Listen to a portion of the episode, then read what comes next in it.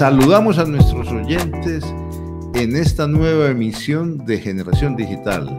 Hoy estamos con ustedes. Natalia Gaviria, profesora de la Facultad de Ingeniería. Alejandro Pimienta, profesor del Instituto de Estudios Regionales. Y Freddy Vitama, profesor de la Facultad de Ingeniería. En esta nueva emisión queremos conversar sobre un tema de eminente actualidad y que ha generado muchas susceptibilidades en el país y es el papel de las redes sociales durante el paro nacional. Nos queremos concentrar en este tema que es muy polémico y que tiene muchas aristas porque creemos que es un buen ejemplo de cómo ir construyendo democracia y cómo ir madurando y construyendo una manera de usar las redes sociales. Hay muchos hechos que motivan esta conversación.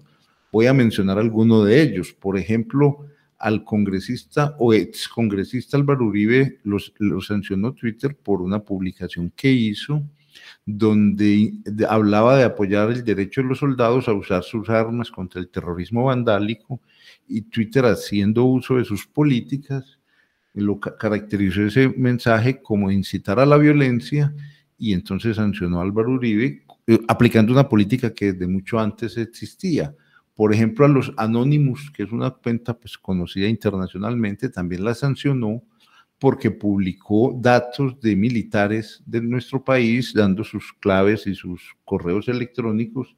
Y como Twitter tiene una política de proteger la privacidad, pues, y, el quien viole esta política es sancionado, pues, pues sancionó también esta cuenta. Y hay muchos otros hechos que podríamos mencionar lo que pasó, por ejemplo, en Cali, que se publicaron videos de civiles disparándole a, a los manifestantes y, es, y con la policía eh, sin actuar, aunque estaban al lado de los hechos, ¿sí? Y, hay otros videos como por ejemplo el rumor que se regó sobre lo que pasó en Almacenes Éxito, donde hay versiones encontradas. Queremos empezar a analizar todas estas situaciones, no porque tengamos la última versión de qué pasó en cada caso, pero sí cómo fue el desenvolvimiento de la noticia y qué papel jugaron las redes sociales. Entonces, igual, por ejemplo, esto tuvo repercusión hasta a nivel internacional. El Washington Post a raíz de la, de la muerte de varios jóvenes en Cali, pues desplazó uno de sus reporteros a Cali, hizo, investigó cuatro casos concretos que se habían publicado en las redes sociales y sacó un artículo donde habla de que hay evidencias claras de que la fuerza pública hizo uso excesivo de la fuerza contra los manifestantes, un periódico pues tan respetable como estos e internacional que no se puede, digamos, juzgar de que es de una corriente política o de otra en el país, pues todo eso son hechos muy discientes y que tienen repercusiones en todos nosotros, incluso a nivel internacional. Por supuesto, cada plataforma jugó un papel a favor, positivo, negativo, aplicó sus políticas a su manera, de eso queremos hablar. Entonces, la pregunta que yo le haría a la profesora Natalia Gaviria es, en Facebook en específico, en esta red social, ¿cómo, ¿qué temas eh, observó fueron relevantes durante este paro nacional? Bueno, eh, gracias Freddy. Eh, yo creo que este es un tema pues bastante complejo y que como decías al principio tiene muchas aristas. En particular en Facebook, eh, pues yo estuve haciendo como un recorrido por diferentes, digamos, noticias y diferentes aspectos y varias personas dijeron que habían tenido problemas subiendo los contenidos a Facebook o que posteriormente sus contenidos habían desaparecido. Entonces, de una vez, digamos que em, denunciaban estos hechos como censura a sus contenidos. Es muy difícil y pues no me quiero yo tampoco meter en ese, en ese papel de decir si fue censura o no fue censura. Lo que sí es cierto es que pues eh, las plataformas buscan de alguna forma, tienen unas políticas y esas políticas pues como ustedes saben están eh, sustentadas y están apoyadas en algunos algoritmos que evitan que las personas lo hagan directamente. Entonces, lo que buscan, digamos, plataformas como Facebook es hacer valer esas políticas. Y en hacer valer esas políticas muchas veces se borran algunos contenidos que no son necesariamente violentos, sino que de alguna forma, y me parece pues que es importante en este momento hablar un poco del contexto. Yo creo que más adelante vamos a hablar eh, otra vez de ese tema, porque puede haber algunas publicaciones que sacadas de contexto se vean como violentas o como que atentan contra las políticas de la plataforma. Entonces, en ese sentido, eh, sí hubo varios usuarios de Facebook y de hecho eh, la plataforma pues respondió que sí, que estaban eh, teniendo problemas con, algunos contenidos y pusieron, digamos, en ese momento algunos ingenieros adicionales, ya pues digamos, no solamente algoritmos, sino algunas personas adicionales para observar en qué momentos había o no censura, pues debía haber o no cumplimiento de las políticas de Facebook. Eh, menciono también pues otra plataforma que tuvo todavía más problemas que fue Instagram, donde los, los usuarios de una vez denunciaban que sus contenidos habían sido completamente borrados. Entonces yo creo que el tema no es solamente censurar, sino también un poco de mirar eh, cierta moderación y cierto análisis eh, desde el punto de vista algorítmico de los contenidos dentro o fuera de un contexto específico. Yo no sé, Alejo, eh, si vos tenés alguna, digamos, alguna impresión acerca de alguna otra plataforma, WhatsApp o alguna, alguna otra información al respecto. Mira, casi eh, todos tenemos muy en la cabeza cuando hablamos de redes sociales y, y, su relación como con temas políticos y de movilización o temas álgidos con la sociedad. Por supuesto que las más populares siguen siendo Facebook, eh, Instagram también, lo que nos permite ver, pero hay que señalar un asunto muy relevante y que se ha eh, pues, incrementado mucho, sobre todo en los últimos cuatro o cinco años, y es esta red de, o esta plataforma de mensajería instantánea WhatsApp, pero que funciona como una auténtica red social, como una auténtica red eh, social virtual, por supuesto, y lo que ha significado, digamos, eh, digamos que para los de participación ciudadana, en el sentido de que es una plataforma que nos, una red, una red social que nos da voz a muchas personas que no la tenían, eh, de estar participando en debates públicos, no solamente en pues, grupos pequeños que se forman al interior de, la, de las familias o en interacciones eh, personales entre, entre dos personas, pero sobre todo lo que es el, el, el, alcance de lo que uno puede decir en un grupo, en un grupo, digamos, de, de, de amigos o supuestamente del trabajo o de colegas que se crean y se, y se cierran grupos constantemente, pero lo que tú estás diciendo ahí, que podría ser considerado por algunos como que fuera de, de la vida privada, al ser una red social virtual, eso ya no es, ya no es eh, privado, ya hace parte de lo público. Con las reformas que tuvo, eh, es decir, incluso no con las reformas que tuvo eh, WhatsApp, no solamente le estamos dando los datos nuestros y la forma como interactuamos y el teléfono en el que estamos, sino que los mensajes que nosotros ponemos, aunque supuestamente están encriptados para, para, para, para, la empresa, para WhatsApp, pero con el grupo en que estamos, uno no sabe qué pueda pasar ahí. Vamos al ejemplo. Recuerdan en mayo cuando una médica en Cali, en un grupo, ante un grupo de colegas de su clínica, le dio por decir por qué los autodefensas no llegaban y mataban a mil indígenas. Algo así fue el mensaje. Ella lo dijo en un grupo cerrado pero después fue eh, ese mensaje fue dado a conocer y llegó a un medio de comunicación tradicional como fue Noticias 1, se volvió escándalo nacional y con efectos eh, sobre la persona que finalmente le cancelaron, el, la clínica le canceló el contrato. Es un ejemplo y podríamos dar muchos otros. Entonces lo que estamos hablando es cómo eh, de, los, de los efectos que puede tener lo que uno dice supuestamente en privado ya no es privado. Lo que decimos en la red social ya tiene un manejo que es público. Entonces es un asunto, una lista distinta también que tiene que ver con más con el, ya no el control que haga la plataforma. WhatsApp no controla qué decimos o no decimos. Si estamos circulando videos, eh, digamos que no pasarían por otra red, por una red como Facebook, eh, o, palabras que no pasarían por Facebook, no las pasaría eh, un algoritmo, pero entonces, eh, ¿acá qué? Acá es una censura social, pero bueno, no sé, Freddy, ¿qué podríamos decir entonces sobre cómo funcionan entonces estos, estos, estos algoritmos? Eso, finalmente, ¿cómo funciona? ¿Eso es censura o eso es un asunto tecnológico? Es muy interesante lo que se plantea. Yo no sé, vi que Natalia quería complementar algo del caso de WhatsApp.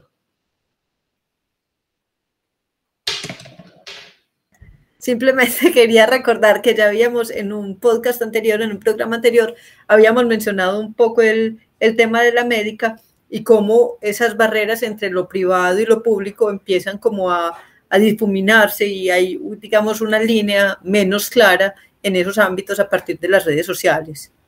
Es muy interesante como lo que ustedes han planteado porque van apareciendo varios aspectos a analizar. Pues uno es, las plataformas tienen unas políticas, ¿cierto? Ahora, entre tener las políticas y materializarlas, hay un esfuerzo muy grande porque dado el volumen de información que circula por estas redes, pues eso se escapa, digamos, a una labor manual o de personas y se tiene que recurrir a técnicas, en este caso algoritmos, el otro es que por muchas políticas que haya y por muchos algoritmos, pues también hay gente dedicada o a violar o a encontrar la manera de, sacarle el cuerpo a esas normas o incluso a jugarle sucio a los algoritmos porque más o menos conocen cómo pueden funcionar. O sea, no es, una, no es un tema tan simple. Yo pues voy a hablar un poquito de los algoritmos, lo que preguntaba Alejandro, pues dado que también es mi área, y explicar pues como un poco qué es esto de los algoritmos. Mire, básicamente lo, lo, lo voy a ilustrar con un ejemplo para tratar de no complejizar el asunto. Básicamente lo que hacen estas plataformas es que usan los algoritmos para clasificar qué contenidos violan sus políticas. Por ejemplo, hay una política que dice no se, no se permiten mensajes que inciten a la violencia. ¿Y cómo detectar que un mensaje incita a la violencia? Hay una técnica o una tecnología que se usa para el análisis de texto, que la llaman análisis de sentimientos, que coge un mensaje y lo clasifica y dice con qué probabilidad ese mensaje se podría clasificar como violento o no. Ahora, ¿qué es lo que ocurre? Que estos algoritmos tienen un nivel de precisión y tienen un margen de error. ¿Qué significa eso? se le puede llamar falso positivo, o sea, un mensaje que no es violento, en algún caso lo puede clasificar como violento y falso negativo, o sea, que un mensaje que efectivamente es violento lo puede dejar pasar y dejarlo publicar, pero es porque el algoritmo como tal tiene un nivel de precisión y tiene su margen de error. Eso porque es importante conocerlo. Hombre, primero porque entonces no le vamos a dar la supremacía al algoritmo que tiene, porque si no caeríamos en, la dictadura, de lo que llaman la dictadura del algoritmo. Ah, no, lo dijo el algoritmo y es la última palabra no siempre ocurre así, aunque esos algoritmos tienen un alto nivel de eficacia, pues tampoco es decir que hay que desecharlos, pero hay que guardar sospechas sobre esto. Lo otro es que incluso como se construyó el algoritmo, puede tener un sesgo y las clasifica como violentas porque los datos que se usaron en el entrenamiento hicieron que ese que tuviera mayor predisposición a rechazar cierto tipo de palabras y otras no. ¿cierto? Y lo otro, pues que también, que también es muy importante en todo esto, es que sigue necesitándose alguna intervención humana.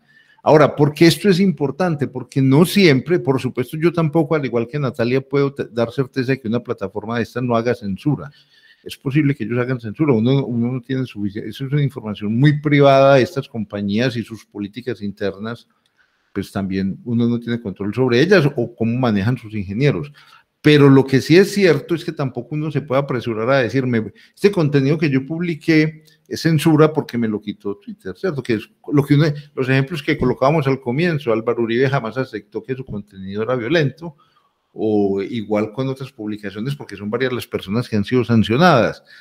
Es posible que en algunos casos tengan razón, pero hay otros en que claramente pues el algoritmo acertó dijo esto es y ahora incluso esas plataformas dan la opción de apelar, todo eso es importante saberlo, ¿cierto?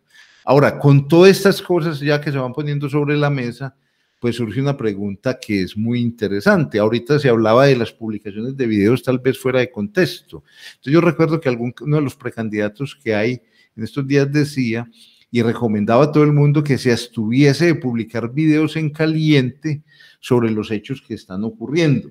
Entonces a uno le queda la pregunta, ¿si será esa una buena salida? porque significa que entonces volvemos al pasado donde solo los medios oficiales o tradicionales pueden publicar. Eh, ¿qué, ¿qué, opina Natalia sobre esa, esa afirmación que hace el candidato de Marras? Pues, a ver, a mí me parece que también es, una, es un comentario que, digamos, es objeto de varias controversias. pues nuevamente vuelve a lo que hemos dicho. Por un lado, a mí me parece y se ha visto que algunos contenidos sacados de contexto pues son claramente malinterpretados.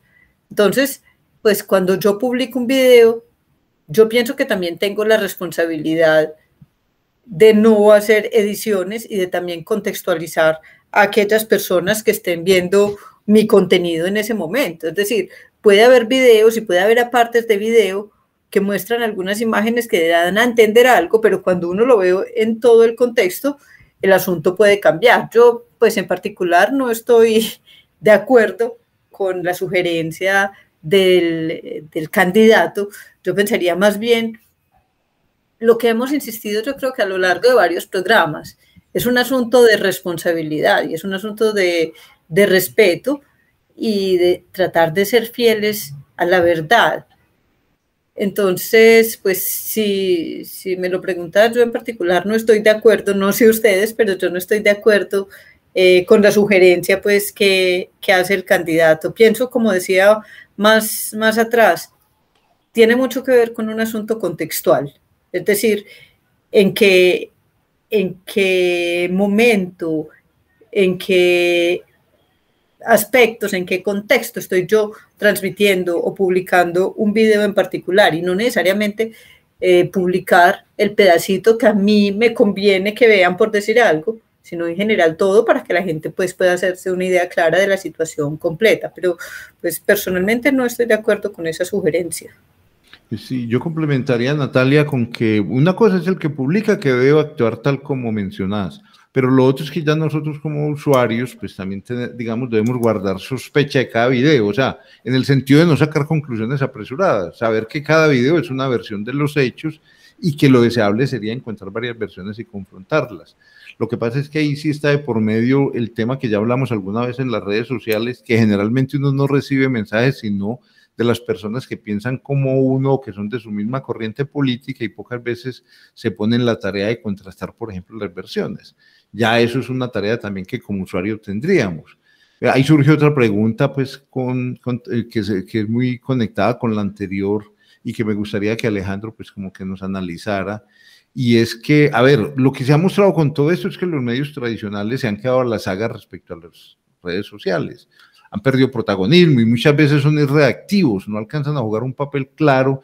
Entonces la pregunta es, bueno, entonces, ¿cuál es el papel de los, de los medios de comunicación tradicionales respecto a todo esto que pasa en las redes sociales. Ellos cómo deben seguir informando.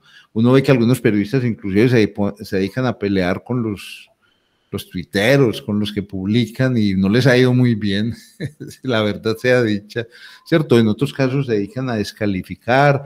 Hay otros medios que se dedican a, hacer lo que llaman un check de cuáles son noticias falsas. Bueno, hay muchas iniciativas, pero yo quisiera que Alejandro como que nos comentara un poco al respecto. Sí, miren que uno tendría que preguntarse que, eh, sobre cuál periodismo, o sea, cuál periodismo tradicional. Hay un periodismo tradicional que creo que es respetable y que todavía tiene unas prácticas éticas y responde a una lógica todavía de la de, hacer una triangulación de fuentes y, y aunque tenga una línea editorial que no necesariamente la esconden, pero que se tiene cierto nivel de confianza respecto a lo que están informando. Pero, y para el caso colombiano, nosotros vemos que los eh, reconocidos pues como medios tradicionales han estado primando más su línea editorial que, que su mismo eh, criterio de triangular y de, y de informar. Entonces es un efecto sobre la ciudadanía que hay que entender y es que no hay credibilidad sobre ese periodismo tradicional, infortunadamente. En otros países eso todavía se respeta como de alguna, de alguna manera, esa independencia. Aquí no. Entonces lo que hay es que yo creo que el papel del periodismo tiene que seguir, pues volver a, a, esa seriedad, a, esas prácticas éticas e informales y empezar a, digamos que a competir con argumentos respecto a lo que pasa en la, en la realidad por supuesto que eso no va a haber quien, quien lo pare, no puede haber, haber censura. Y lo que se informa, o lo que se ve más bien, porque no hay muchas veces una, intención de informar, sino de mostrar cosas por diferentes redes sociales, va a seguir siendo un dato en bruto para el que lo recibe. Entonces yo estoy de acuerdo con vos, Freddy, que hay que trabajar en la formación ciudadana, o sea, la formación de quien recibe ese, ese, ese, ese video, ese texto, esa noticia, y que con sus propias capacidades pueda discernir si eso es falso, si eso es conveniente eh, replicarlo, si no, porque así como no se le puede tragar entero a un medio tradicional, tampoco a las redes sociales es, lo mismo. Pero la, porque la reacción con los medios tradicionales también a veces es no creerles nada, pero es que se han ganado ese, ese puesto muchas veces como, como bien ganado. Entonces es una situación compleja, pero yo me voy más por el lado como libertario, y es más bien que, eh, que todos podamos eh, ser informadores y, emitir, eh, difundir nuestra opinión, mostrar un video si nosotros opinamos que debe de, de, mostrarse, pero que cada uno tenga ese, ese, elemento crítico para entenderlo. Eso hay que trabajarlo mucho más. Yo creo que esa es una tarea pendiente, pero sí pasó ya el tiempo, Freddy, en que la voz la tenían los medios de comunicación tradicionales. Todavía algunos de ellos quieren reclamar como si ellos fueran la única voz legítima, y ya ese tiempo pasó y no volverá. Ah, qué bien, Alejandro. Mira, nos han surgido, y así como para redondear un poco la emisión, porque obviamente este tema no queda agotado, nos han surgido varios elementos que yo quiero dejar como en el recordatorio de los oyentes. Bueno, el primero es que las plataformas han venido tomando medidas, tratando de regular y evitar que haya excesos. De hecho, si uno revisa las políticas de cada una de las plataformas, ya hay políticas y hay acciones concretas Hace poco la Unión Europea contrató un estudio en el que concluía cómo cada plataforma ya ha avanzado en algunas medidas, algunas más que otras, otras todavía se quedan cortas, pero incluso las que más iniciativas han tenido, por ejemplo, Facebook creó un consejo para hacer análisis de todas estas situaciones, un consejo independiente y le invirtió una cantidad de millones de dólares. Eh, las tecnologías que se usan, de todas maneras, eh, eh, así digamos haya avances, también hay que ser conscientes que las tecnologías que se usan para controlar este tipo de situaciones y los algoritmos de los que hablábamos son herramientas limitadas, no son la última palabra, ¿cierto?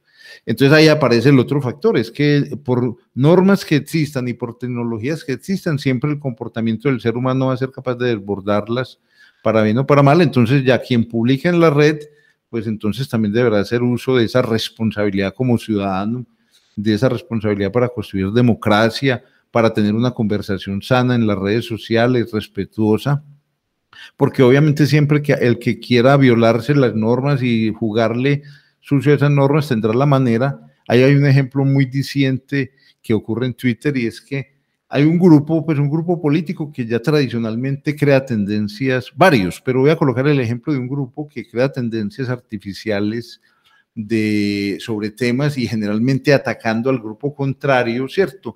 Que se podría caracterizar como spam, eh, digamos, aunque la definición que da Twitter de spam es un poco ambigua, ¿cierto? Porque dice que eh, aquel que use Twitter con el propósito de amplificar o suprimir información de forma artificial, ¿cierto? Entonces, eso, por ejemplo, si yo me pongo de acuerdo con un grupo de amigos, aunque no se dan cuentas falsas o se dan cuentas falsas y creo un hashtag, y sobre todo incitando como a la división y al odio, pues ese puede, podría clasificarse como spam. Sin embargo, hasta ahora no han sido bloqueados en Twitter, seguramente porque es muy ambiguo. Pero lo curioso, y traigo ese ejemplo, es porque entonces hubo otro grupo, también en Twitter, los K-Poppers, que se dedicaron a sabotear ese hashtag. Si uno fuera estricto, ambos comportamientos se podrían clasificar como spam de acuerdo a la definición de Twitter, aunque repito es muy ambigua. Entonces ahí es donde coloco ese ejemplo precisamente para mostrar que pueden existir definiciones y políticas, pero que también hay comportamientos muy difíciles de caracterizar y manejar, tal como el ejemplo que coloco allí, ¿cierto? Y ya viene la última, el último punto que ya hemos mencionado, que también es muy importante, es que ya nosotros como usuarios de las redes que consumimos esos contenidos, también está nuestro papel como ciudadanos digitales y ciudadanos críticos, donde nos dediquemos a contrastar diferentes versiones y no creamos solamente la primera versión que vemos o la versión que simpatiza con nuestras creencias, porque incluso el partido político de nuestras personas que son afines a nuestras creencias también pueden difundir noticias falsas. O sea, no solamente el contrario, el que piensa distinto es el que difunde noticias falsas. Estas son como las reflexiones que queríamos dejar hoy entonces en esta emisión, pero seguramente pues este tema no, no se ha agotado y habrá que volver sobre él más adelante.